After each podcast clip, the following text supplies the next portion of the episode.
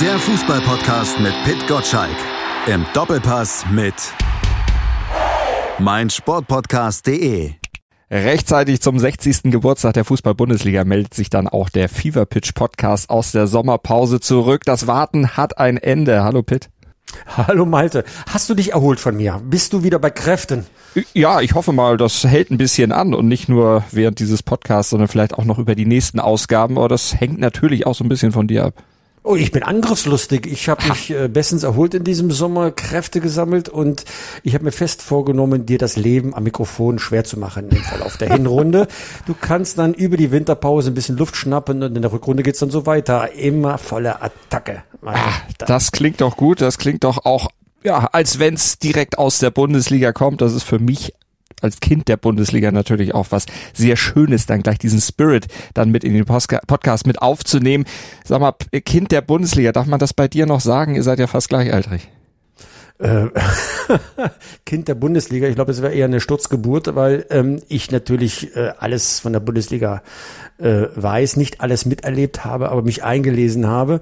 Wer äh, Sammelbilder äh, mal hatte in seinem Leben und äh, die Namen kannte, hat sich dann automatisch dann auch mit der Geschichte der Bundesliga beschäftigt. Und für alles, was ich nicht weiß, habe ich ja Udo Muras, der, glaube ich, nicht nur alle Spiele kennt, sondern noch weiß, wie der, wie der Wind pfiff und ob der Rasen wirklich kurz genug gemäht war. Ähm, also Kind der Bundesliga trifft schon ganz gut. Und wir haben noch ein weiteres Kind der Bundesliga im Podcast heute zu Gast. Podcaster, Journalist, Autor, Fußballexperte Raphael Honigstein ist da. Hallo Raphael. Hallo, hi. Bist du ein Kind der Bundesliga oder würdest du dich als Adoptivkind der Premier League bezeichnen? Uh, oh, das ist eine gute Frage. Ähm, vielleicht so Stief, Stiefsohn der Premier League. Aber die biologische Familie ist natürlich schon noch, immer noch die Bundesliga. Äh, ich habe erst neulich äh, auf Hinweis des lieben Kollegen äh, Archie Rintut äh, auf YouTube eine Dokumentation über die zweite Erich Ribbeck-Saison beim FC Bayern 1992, 93 gefunden.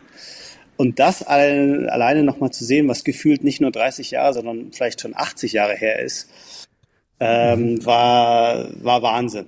Also Aber das Bittere ist, äh, Raphael, ich war live dabei, als Erich äh, Ribbeck Trainer beim FC Bayern war. Ich war damals Bayern-Reporter und habe den Niedergang äh, der Mannschaft unter Erich Ribbeck live erlebt und vor allem den Übergang dann zu ähm, zum Kollegen Franz Beckenbauer äh, im Winter 93, 94, wie er dann die 13. Meisterschaft dann, dann geholt hat.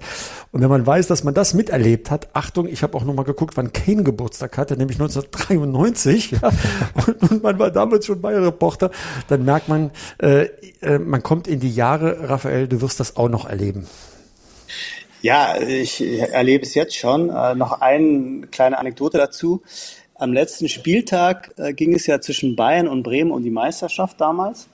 Wir waren äh, nach meinem Abitur damals auf äh, einer Familienreise in Amerika und es gab tatsächlich keinen Weg, das Ergebnis rauszufinden. Und wir haben dann äh, einen Freund angerufen, der dann äh, so mit Drumroll und das verzögert hat, äh, dramaturgisch dann gesagt hat, Meister ist Bremen. Also, also liebe Enkelkinder der Bundesliga, ihr werdet, ihr werdet das nicht wissen. Es gab mal eine Zeit ohne Handy und Internet. Und das ist das, was Raphael, glaube ich, meinte. Ja. Genau, es gab eine Zeit, in der Werder Bremen um Titel mitspielte. Ja, ja, ja. Lang, lang oh ist her. Das Dortmund der no frühen 90er. Jetzt werden die jüngeren Zuhörer fragen, was, es gab mal eine Bundesliga, ohne dass Bayern Meister war? Wie, was, ja. wie, wann? Ne? So. Ja. Aber der VfB Stuttgart ist Tabellenführer, das ist ja auch mal schön zu sehen. Es ist zwar der erste Spieltag, alles ist jungfräulich, aber immerhin Tabellenführer VfB Stuttgart, äh, das äh, schaut man sich doch mal für ein Wochenende, für eine Woche ganz gerne an. Aber Raphael, die Nachricht, die du damals gekriegt hast, Werder ist Meister, wie hast du sie denn damals aufgefasst? War das aus deiner Sicht eher eine positive Nachricht oder äh, warst du Bayern-Fan? Das war sehr negativ. Ich bin ja Münchner und auch schon seit 1983 Mitglied und Jahreskarteninhaber. Deswegen war das äh, alles andere als die erwünschte Nachricht damals. Mhm. Warum, warum bist du damals nach England gegangen? Ich habe das, kenne das, weiß das gar nicht von dir. Ähm, ich bin ähm, nach England gegangen, um dort zu studieren. Es war immer mein, mein Traum, nach London zu gehen und das war die Chance äh, mit dem Studium und dann bin ich dort hängen geblieben. Dann hast du passend zum Motto unserer heutigen Podcast-Folge All or Nothing gesagt, jetzt gehe ich all in, bleib in London? Ja, aber das war eher so ein schleichender Prozess und irgendwann mal, wenn man in London lebt, hasst man es, aber man liebt es auch gleichzeitig. und äh, kann sich dann schwer vorstellen, irgendwo anders hinzugehen. Also es geht, glaube ich, ganz vielen so, die äh, mit vielen Sachen unglücklich sind in London, angefangen von den Immobilienpreisen, ähm, aber dann irgendwie sich schon an diese Größe und äh, diese Möglichkeiten gewöhnen und dann ist ganz schwer, ganz schwer ist dann nochmal in, in Europa zumindest was, äh, was Äquivalentes zu finden. Mhm. Das Motto der heutigen Sendung gemünzt natürlich auf Harry Kane und die Bayern, da gucken wir auch gleich. Wir sprechen über die Amazon-Doku, über die deutsche Nationalmannschaft, aber All or Nothing, irgendwie passt es auch ein bisschen zu 60 Jahre Bundesliga mit der Distanz, die du dann aus England hast, um auf die Bundesliga zu gucken. Bundesliga mit 60 reif für die Frührente oder glaubst du, da gibt es einen zweiten Frühling? Wie würdest du es einschätzen für die nächsten Jahre?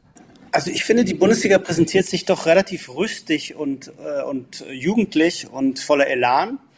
Ich finde, das ist so eines der Erkenntnisse schon der Rückrunde gewesen, dass viele Vereine, viele Fans, wo es eigentlich sportlich auch nicht so funktioniert hat, beschlossen haben, fast so trotzig, wir sind trotzdem im Stadion, wir stehen trotzdem hinter der Mannschaft, wir äh, nicht wie früher fordern dann die Fans auf, die Trikots zurückzugeben oder machen irgendwelche Sitzstreiks vorm Bus, sondern bleiben einfach bei der Mannschaft.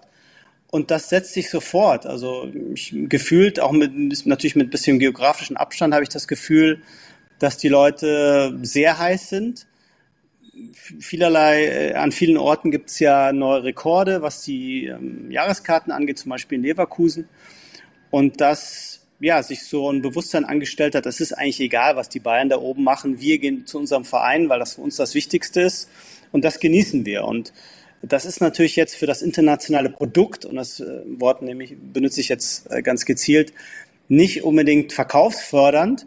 Aber wenn man es ein bisschen umdreht und sich überlegt, dass die Bundesliga eben immer noch am, am stärksten für ihre eigenen Fans funktioniert, für die Leute vor Ort, dann ist es eigentlich ein sehr gutes Zeichen, finde ich. Und ich bin ähm, optimistisch oder optimistischer als seit vielen Jahren, muss ich sagen, wenn es um die Zukunft der Bundesliga angeht momentan. Also ich finde das ganz wichtig, was du sagst. Ja, gefühlt spüren wir ja, dass alle Leute sagen, oh, mit dem deutschen Fußball geht's bergab. Ähm, die Leute wenden sich ab. Das ist nicht mehr mein Ball, äh, äh der da gespielt wird. Ähm, die, die, die Gehälter steigen so unermessliche.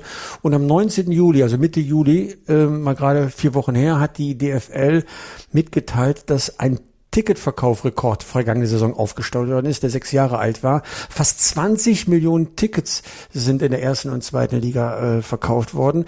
Das ist grandios, wenn man auch vor allem bedenkt, dass so kleine Vereine wie Sandhausen, Regensburg und Heidenheim, die ja nicht viel verkaufen können, mitgespielt haben.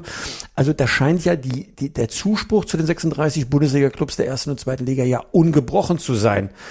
Und ich glaube, aus England schaut man ja auch voller Bewunderung auf die Bundesliga, zumindest welche Stimmung da ist. Da ist nicht immer die Qualität so auf dem Rasen wie in der Premier League, aber ich glaube, die Stimmung hätte man gerne. Das hat ja Harry Kane nach dem Spiel in Bremen auch gesagt, dass beide Fanlager zusammen dann so eine Stimmung, so eine Atmosphäre im Stadion geschafft haben. Siehst du das ja. auch so, Raphael?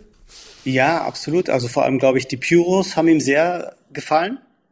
Das äh, kennt er so nicht. Und äh, das ist natürlich einfach, also wenn nicht aus Versehen jemand irgendwie die Hand abbrennt oder so, ist das natürlich auch cool ähm, für neutrale Beobachter, aber selbst für die Spieler.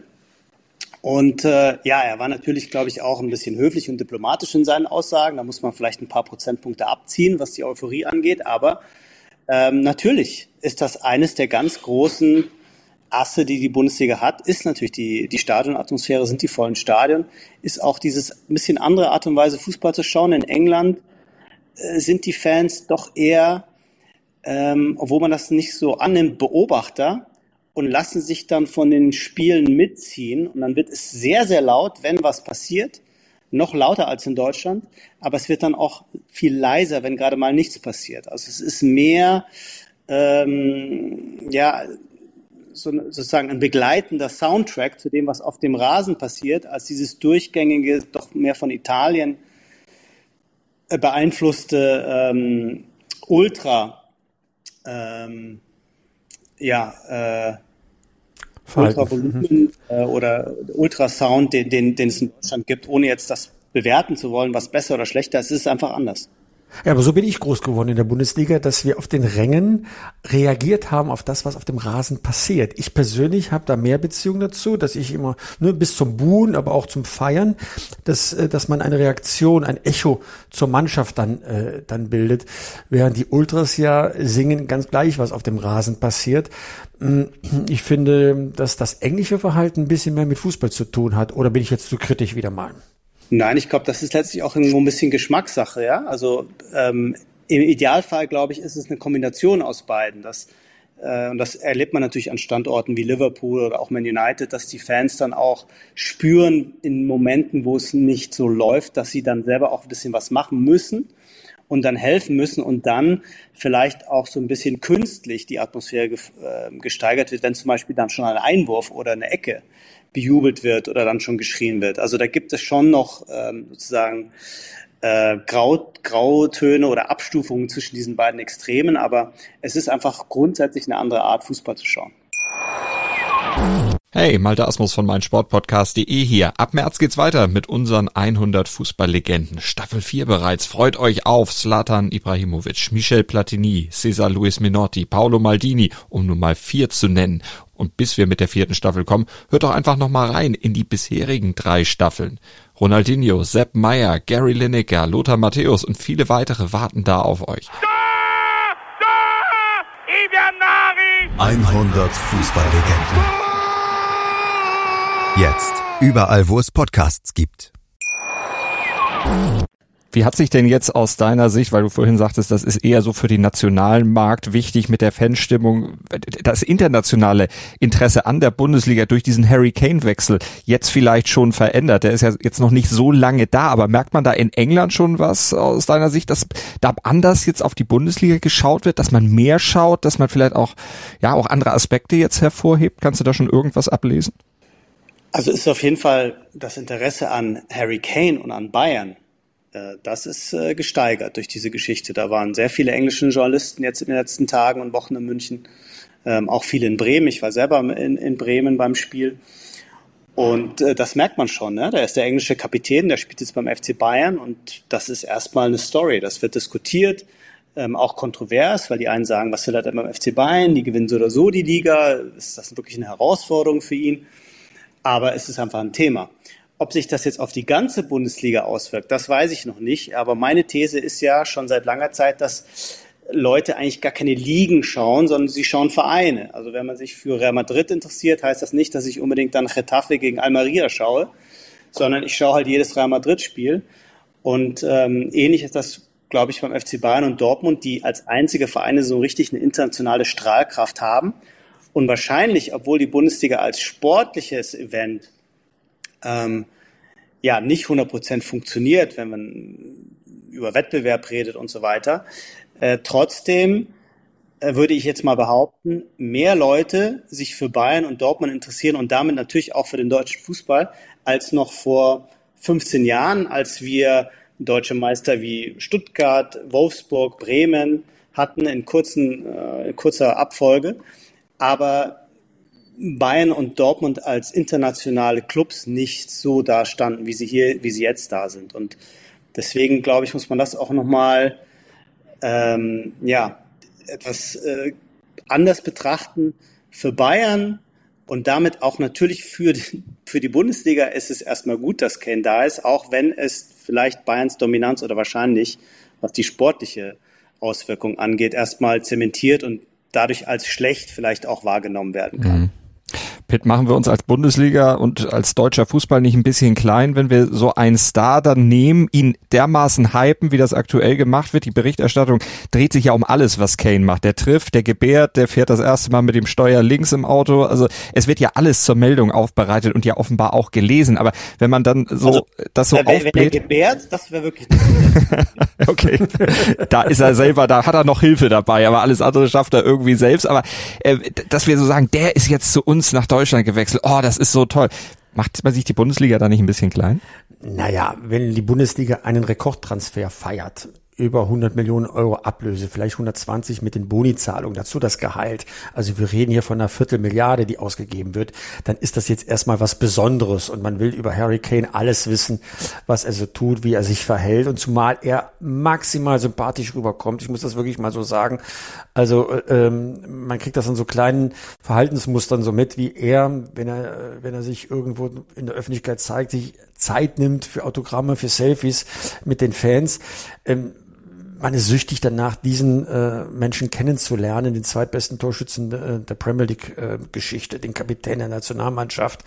Also äh, was soll man im Kleinen alles berichten, wenn nicht das? Ich glaube, er ist maximal interessanter als jeder Neuzugang äh, vom ersten FC Heidenheim.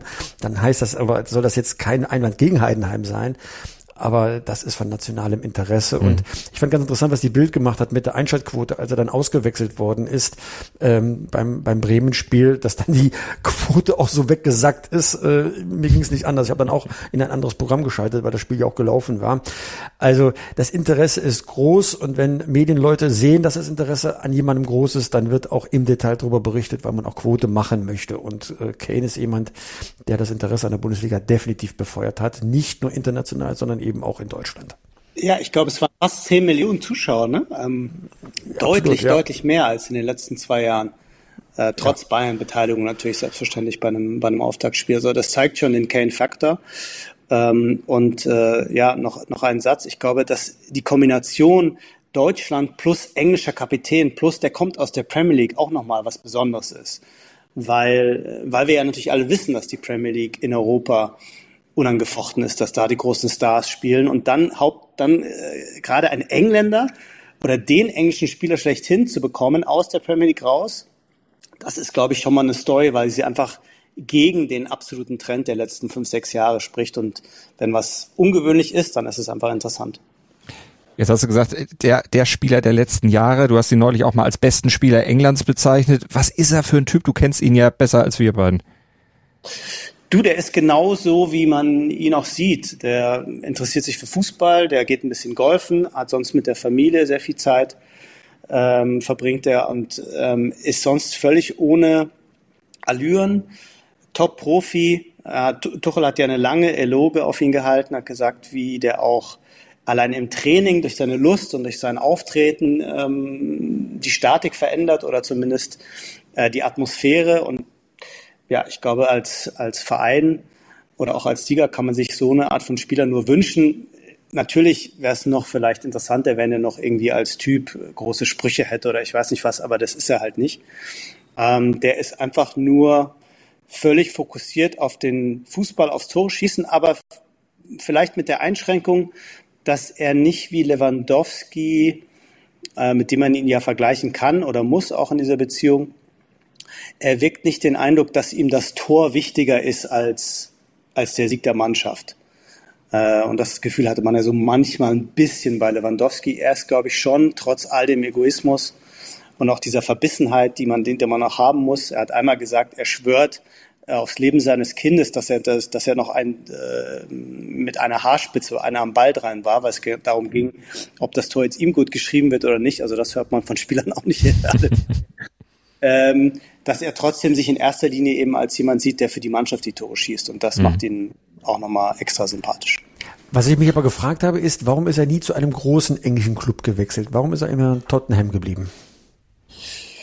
Ja, ich glaube, er wäre schon gerne gegangen, aber die Bayern haben es ja gemerkt, jemand da erstmal rauszubekommen bei Tottenham ist echt enorm schwierig. Und er hatte einen Sechsjahresvertrag unterschrieben, ohne Ausstiegsklausel, ohne wirklich echte Handhabe da rauszukommen. Manchester City hat es versucht vor zwei Jahren, kam nicht weit. United hat, Man United hat dieses Jahr gesagt, ähm, sie wollen sich auf dieses Geplänkel gar nicht erst einlassen, weil sie befürchten, dass es bis zum 31. August dauert und sie dann immer noch nicht wissen, ob der kommt oder nicht. Das können sie sich selbst nicht zumuten, äh, weil viele sagen, wie kann das sein? Der war auf dem Markt und United bietet nicht mit. Ähm, ja, aus dem Grund. Ähm, es ist halt einfach enorm schwer und ich glaube, ähm, dass gerade Daniel Levy den Deal auch nur gemacht hat, weil Bayern eben nicht in der Premier League ist und es für ein ja, vergleichsweise äh, vergleichliches Angebot von äh, Manchester City oder Chelsea oder United eben unmöglich gewesen wäre, weil dann hätte er wahrscheinlich gesagt, nein, dann behalten wir ihn lieber noch ein Jahr, bevor, bevor wir ihn jetzt an die Konkurrenz verkaufen. Also es, es war nicht, es war praktisch unmöglich, ihn zu wechseln. Nur zum Verständnis für unsere Zuhörer, Levi ist der Clubchef von Tottenham Hotspur, nur dass jeder da auch Bescheid weiß, wer vielleicht nicht so tief drin steckt. Ähm, würdest du sagen, hat Levi diesen Poker gewonnen oder Bayern München? Ja, ich glaube, letztlich gab es eigentlich drei Parteien, die damit zufrieden waren. Also das Gehalt von Harry Kane, obwohl wir jetzt nicht die ganz genauen Details bekommen, ähm, sind, ist, glaube ich, anständig. Man kann davon ganz gut leben. Die Familie, ähm, die als Berater äh, ja auch da aufgetreten ist, hat äh, auch ein bisschen was mitverdient. Ähm, auch da nochmal vielleicht ein Satz dazu. Im nächsten Jahr gelten ja die neuen, wahrscheinlich die neuen FIFA-Regularien die es für Familienmitglieder äh, sehr viel schwerer, wenn nicht gar unmöglich, unmöglich macht, an Transfers zu partizipieren. Äh, jetzt geht das noch, diesen Sommer. Ähm, also vielleicht war das auch ein bisschen der Grund, warum das forciert worden ist. Und ja, Levi hat für einen im nächsten Jahr ablösefreien Spieler sehr, sehr viel Geld bekommen. Und die Bayern haben sehr, sehr viel Geld bezahlt, aber eben auch den Spieler bekommen, die sie wollten und den sie wollten. Und letztlich ähm, kann man natürlich sagen, ist der Spieler das wert, aber wenn er jetzt die nächsten drei, vier Jahre jedes Jahr 35 Tore macht, dann wird sich das auch für den FC Bayern finanziell rechnen. Äh, abgesehen von allen Nebeneffekten, die es gibt, oder vielleicht auch die Chance, nicht vielleicht, äh, und auch die Chance, explizit eben auch um die Champions League mitzuspielen, was man ja eigentlich in Geld gar nicht dann wirklich bewerten kann, was das ausmachen würde. Also ich glaube, dass da alle drei zufrieden sein können und äh, auch sind.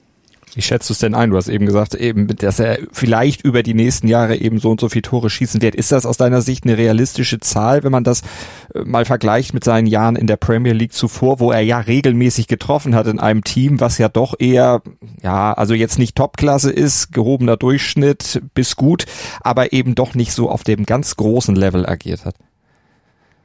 Ja, ich halte das für absolut realistisch, dass der pro Jahr 40, äh, vielleicht sogar 45 Tore macht, in allen Wettbewerben natürlich. Ähm, wenn man äh, sieht, wie viel Tore er gemacht hat, wie du sagst, bei ähm, in Mannschaften, äh, und der Verein war immer der gleiche, aber derselbe, aber die Mannschaften waren äh, schon ein bisschen anders über die letzten Jahre, aber oft eben ähm, sehr defensiv aufgestellt. Unter Mourinho, unter Nuno, unter Conte äh, mussten sie meistens, meistens kontern. Und das war für den Mittelstürmer natürlich auch sehr anstrengend. Er musste da viele Bälle festmachen und dann meistens gab es drei, vier Chancen, auf das sich das ganze Spiel fokussiert hat. Ähm, das war, glaube ich, übrigens auch, weil man so ein bisschen in, zwischen den Zeilen äh, lesen konnte, was er so erzählt hat, eines der ganz großen Gründe zu sagen, ich möchte mal bei einer Mannschaft spielen, wo um mich herum ähm, ganz viele offensive Mittelfeldspieler sind, wo wir 70 Prozent Ballbesitz haben, wo ich weiß, ich kriege pro Spiel fünf, sechs Chancen und nicht nur eine, die ich dann reinmachen muss, wie unter Conte. Und ich glaube, für ihn wird das ein ganz großer Spaß werden. Und mir fehlt wirklich die Fantasie oder die Vorstellung, dass das irgendwie nicht gut gehen könnte, ähm, was einfach das Output angeht. Äh, man hat es jetzt schon gesehen gegen Bremen, da ist einer drin und entweder er legt die Bälle auf oder er haut sie selber rein. Und so wird das die ganze Saison gehen. Es gibt einen Nebeneffekt, den hat Karl-Heinz Rummenigge beim Spoppel Award am Montag angesprochen. Das fand ich einen ganz wichtigen Aspekt, dass äh, die Verpflichtung von Harry Kane helfen wird, wieder eine äh, Hierarchie bei Bayern München gesund darstellen äh, zu lassen. er sagte fast wörtlich, dass die Indianer wieder wissen, dass sie keine Häuptlinge sind. Ist er so eine Führungsperson auch bei Tottenham Hotspur gewesen, der die Dinge in der Mannschaft auch äh, regeln kann? Weil er kommt ja sehr mh, ruhig rüber in der Öffentlichkeit. Ja, ich glaube, dass ähm, die englische Art zu führen nochmal eine andere ist. Also es gibt natürlich Kapitäne, die, die bluten und schwitzen und schreien. Aber das ist Harry Kane auch nicht. Er ist Kapitän aufgrund seiner unangefochtenen Stellung im Verein und auch in der Nationalmannschaft. Weil er einfach immer fit ist äh, oder sehr oft fit ist, weil er immer performt und deswegen ähm, ist er der wichtigste Spieler und deswegen ist er Kapitän. Natürlich kann er ähm, Spielern helfen, er kann ein Vorbild sein, aber es ist, glaube ich, nicht unbedingt das gemeint, wenn ich das interpretiere, dass er jetzt ähm, sich irgendwelche Spieler zur Brust nimmt, so auf altdeutsche Art oder die irgendwie über abgrätscht im Training, sondern einfach durch seine Präsenz, durch seine Ausstrahlung, seinen Professionalismus diese Art von Kapitän ist, wie es auch ein Philipp Lahm war. Und das ist, glaube ich, schon wichtig, weil das so ein bisschen in den Formkrisen, die viele der Spieler hatten ja im letzten Jahr, verloren gegangen ist, weil niemand mehr so richtig wusste, bin ich eigentlich Stammspieler, wo ist meine Position? Da sind sehr viele Konstanten kaputt gegangen im letzten Jahr und er ist eine Konstante und wird allein deswegen schon ähm, ja wieder, glaube ich, einen sehr guten Einfluss haben, wie es auch Tuchel ja so ein bisschen angedeutet hat. Hast du dich mal mit der Ahnengalerie der Familie Kane beschäftigt? Gibt es irgendwo einen Ansatz, dass er eingedeutscht werden könnte, weil so einen Typen brauchen wir ja für die Nationalmannschaft, für die deutsche Nationalmannschaft. Gibt es irgendeine Hoffnung, die du uns geben kannst, nachdem das mit dem Baby von Harry Kane ja nicht geklappt hat? Das ist in England geboren, nicht in Deutschland. Aber vielleicht können wir noch tiefer in die Familiengeschichte ein, eintauchen. Ähm, ja, ist mir nicht bekannt, ehrlich gesagt. ähm, äh, müsste man mal schauen, aber es ist ja auch leider von den FIFA-Statuten nicht gedeckt, jetzt noch zu wechseln. Ich habe das jetzt auch nicht ernst gemeint, Raphael. Hey, ich wollte die Überleitung schaffen, ich wollte die Überleitung schaffen äh, zu, zu All or Nothing bei der deutschen Nationalmannschaft, der Amazon-Doku, wo man ja, ja, offensichtlich sehen konnte, äh, dass solche Führungsfiguren wie Harry Kane einfach fehlen. Also ein echter Mittelstürmer, der die Dinge reinmacht, äh, wenn es uns kein anderer tut. Äh, deswegen äh, wollte ich wollte ich diesen Scherz machen, aber super, dass äh, mein Sohn sagt das auch immer. Papa, deine Scherze kommen einfach nicht an. Das war wieder Für die Scherze Beweis. bin ich Gut. hier zuständig bin. Ja, ganz genau.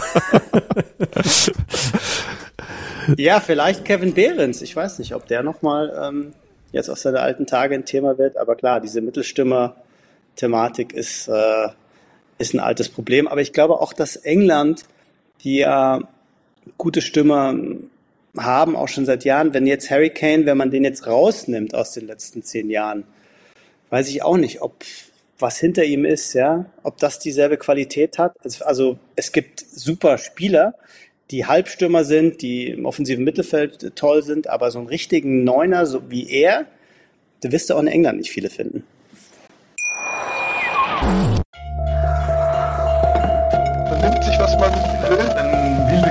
Entstanden. Fast nichts davon stimmt. Tatort.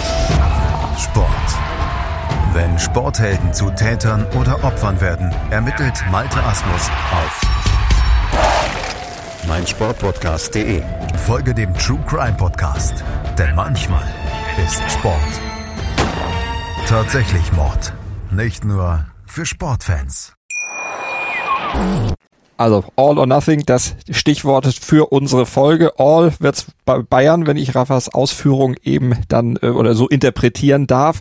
Nothing war es bei der deutschen Nationalmannschaft. Das Thema, das Pitt eben angesprochen hat, die Amazon-Doku. 8. September kommt sie raus, rechtzeitig vor dem nächsten Länderspiel der deutschen Mannschaft. Pitt ist der Veröffentlichungszeitpunkt aus deiner Sicht gut gewählt. Lothar Matthäus sagt, äh, hätte man vielleicht anders machen können, vielleicht hätte man sie auch gar nicht veröffentlichen sollen.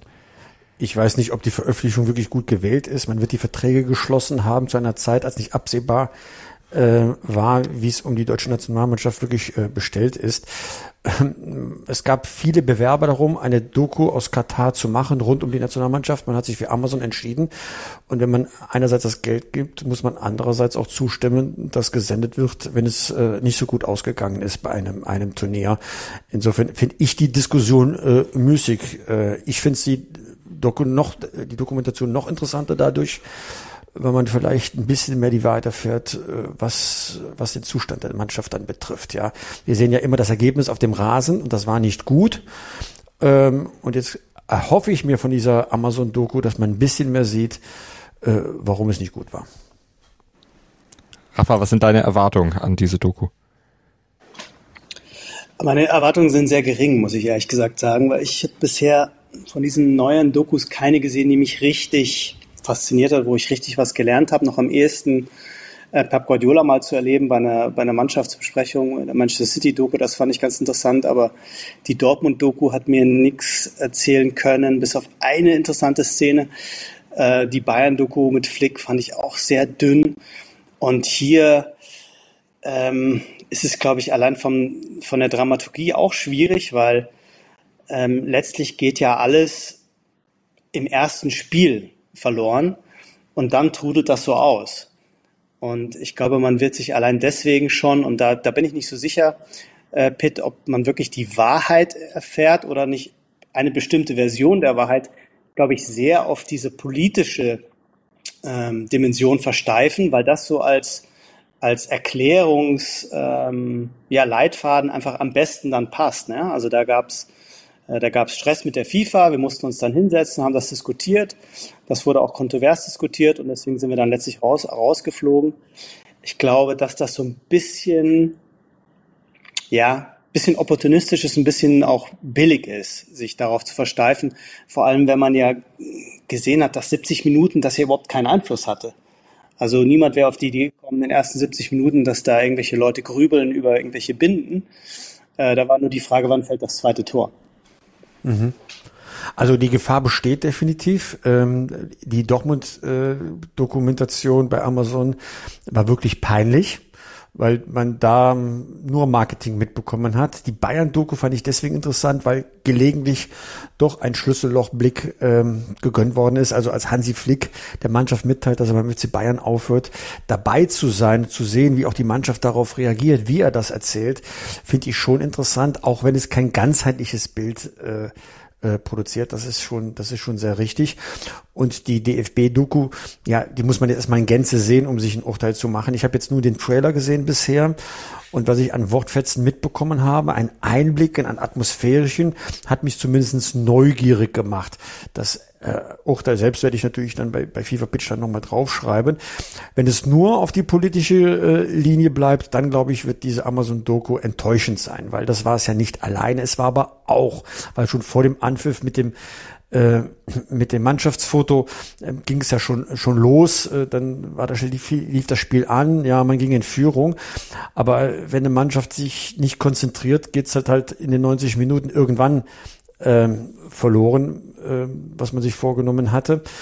Mm, es gibt aber weitere Aspekte und ich erwarte schon von so einer Doku, dass die weiteren Aspekte dann auch thematisiert werden. Wenn es das nicht tut, bin ich ganz bei dir, dann ist es eine Enttäuschung.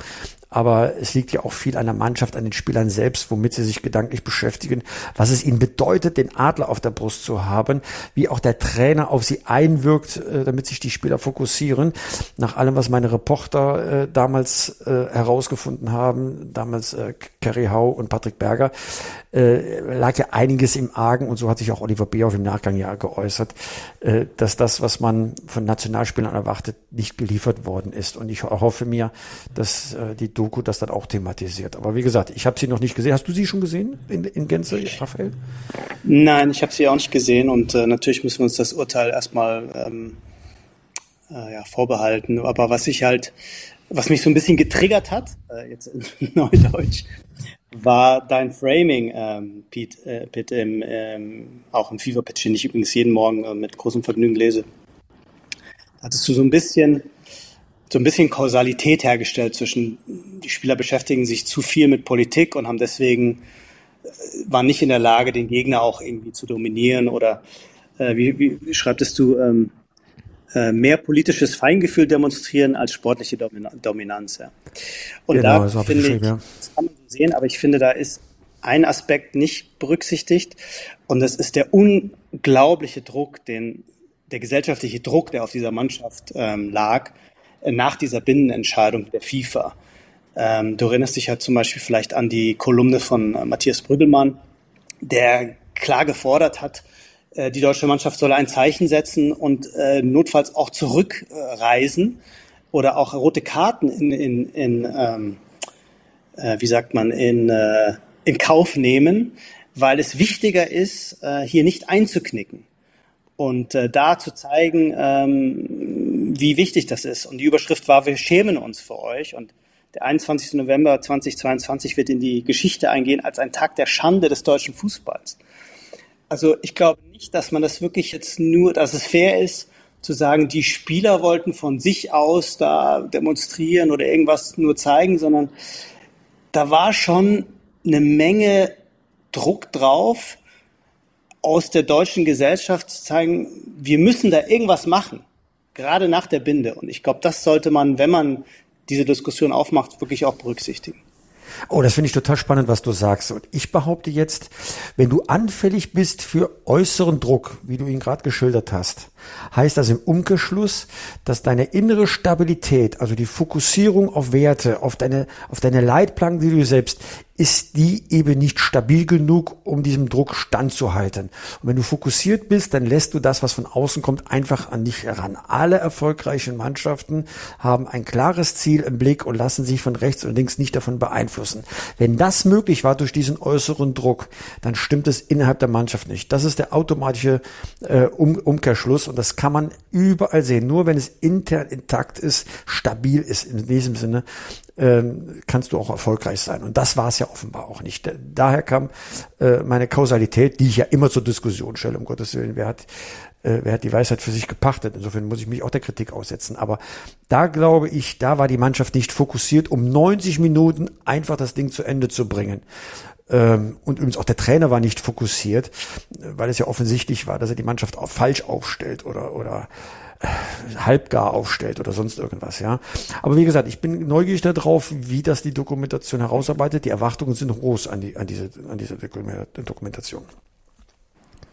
Ja, ich wollte das nur nochmal mhm. äh, mit rein, weil da, wirk, da wurde halt wirklich von, von Einknickern gesprochen, von Leuten, die nicht zu ihrem Wort stehen, ähm, von der Forderung eben auch abzureisen, ja, als Zeichen zu setzen. Und ich glaube, klar, man kann sagen, als Manuel Neuer, was interessiert mich das, wenn das jemand schreibt als Kapitän, was ich jetzt machen muss. Aber ähm, ich glaube schon, dass die Situation echt eine schwierige war. Ich würde ja, wie eingangs erwähnt, nicht davon ableiten, dass das wirklich das entscheidende Problem war bei dieser WM.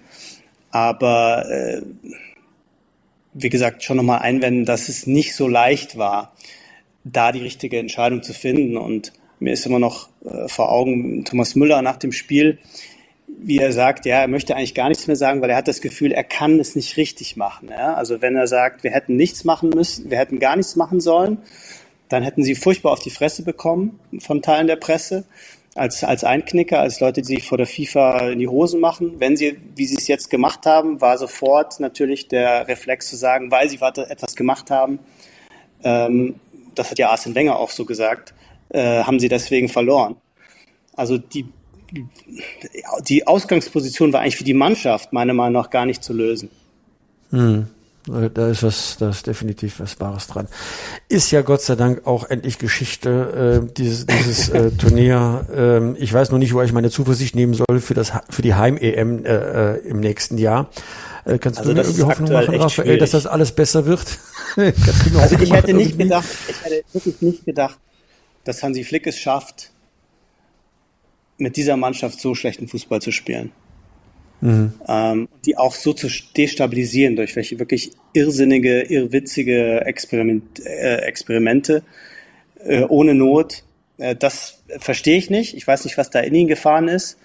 Und äh, ich habe die Sorge, wie ich jetzt auch gesehen habe, wie unsouverän er aufgetreten ist in der Öffentlichkeit, dass er äh, es nicht schafft, ähm, jetzt in den beiden enorm wichtigen Spielen im September einfach ruhig zu bleiben und das zu machen, was, was notwendig ist, sondern sich da vielleicht wieder verrückt machen lässt oder irgendwelche Ideen verfolgt. So wie, also mich erinnert das alles sehr stark an den späten Joachim Löw, der sich irgendwann mal völlig verrannt hat in komischen Ideen.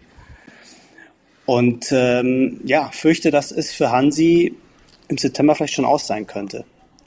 Also, also das, äh, die Prognose wage ich am 9. September spielen, am 9. September spielen wir, sage ich jetzt mal, also Deutschland in Wolfsburg gegen Japan und am 12. Mhm. September in Dortmund gegen Frankreich. Wenn er das so vergeigt, wie das in den vergangenen Länderspielen passiert ist, werden wir im Winter einen neuen Bundestrainer haben. Also da würde ich mich jetzt äh, festlegen wollen. Das sind auch alle Hinweise, die ich bekomme, dass man, dass die Geduld mit Hansi Flick langsam zu Ende geht.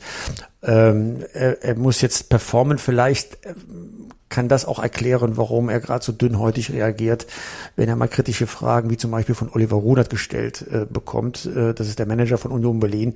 Der fragte, warum äh, Kedira nicht äh, mitgenommen äh, wurde, weil er bringt Qualitäten rein, die genau der deutschen Mannschaft fehlt.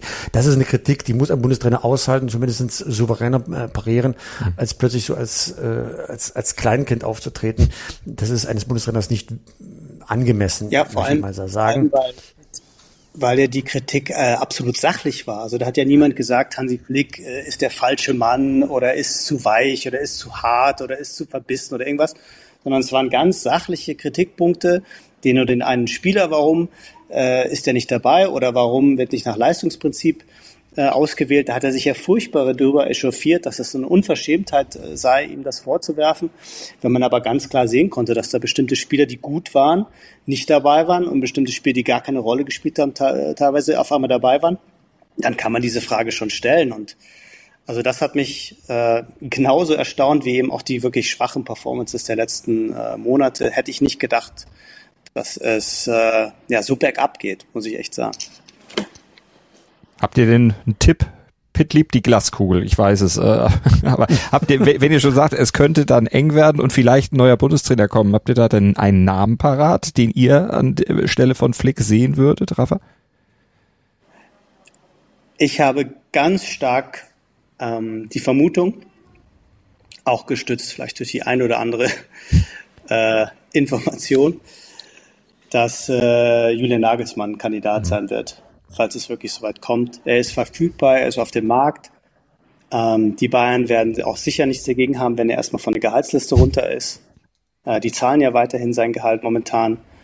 Und ich könnte mir vorstellen, dass in Ermangelung einer anderen großen Aufgabe für ihn, die vielleicht dann erst im Sommer kommt, äh, Stichwort Real Madrid, Nachfolger von Carlo Ancelotti oder was sonst noch passiert, er sagt, da mal kurz einzuspringen bei der eigenen EM, kann ich mir gut vorstellen. Und ich glaube, dass sein Name ein absolutes Thema sein wird. Falls, falls es soweit kommen sollte. Mhm. Pitt, deckt sich das mit deinen Quellen, deinen Informationen oder muss Hannes Wolf jetzt auch noch bei der A-Nationalmannschaft aushelfen? Nee, Hannes Wolf wird für mich.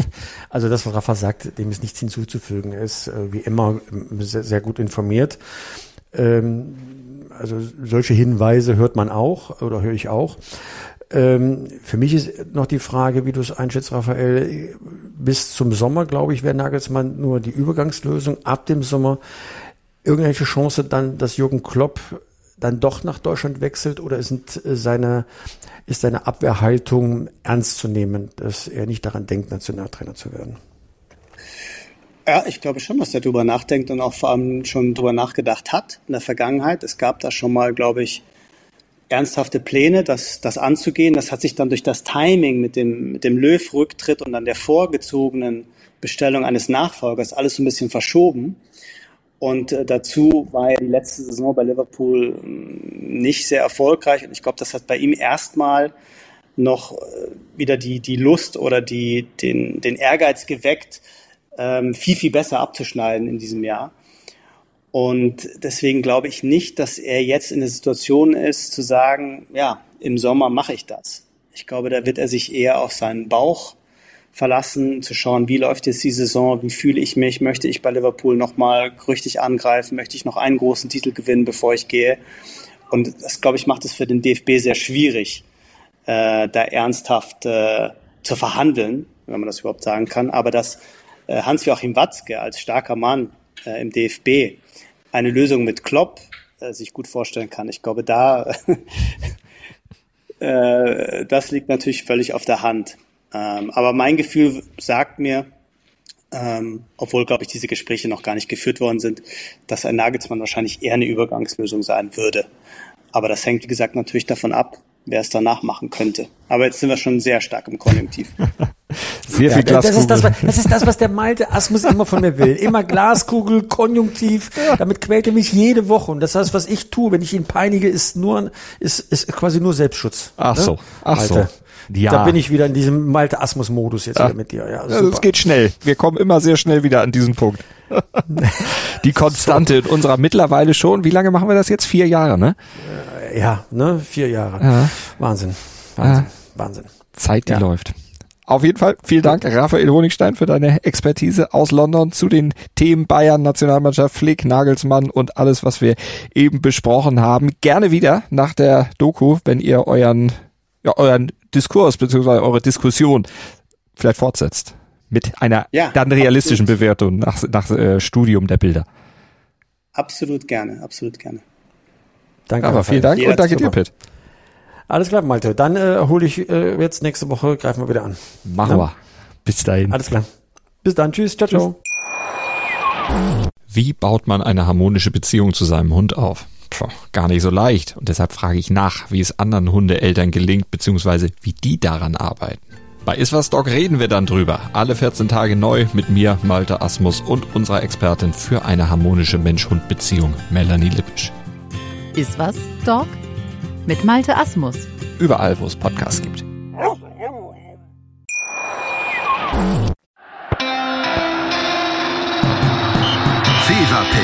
Der Fußballpodcast mit Pit Gottschalk.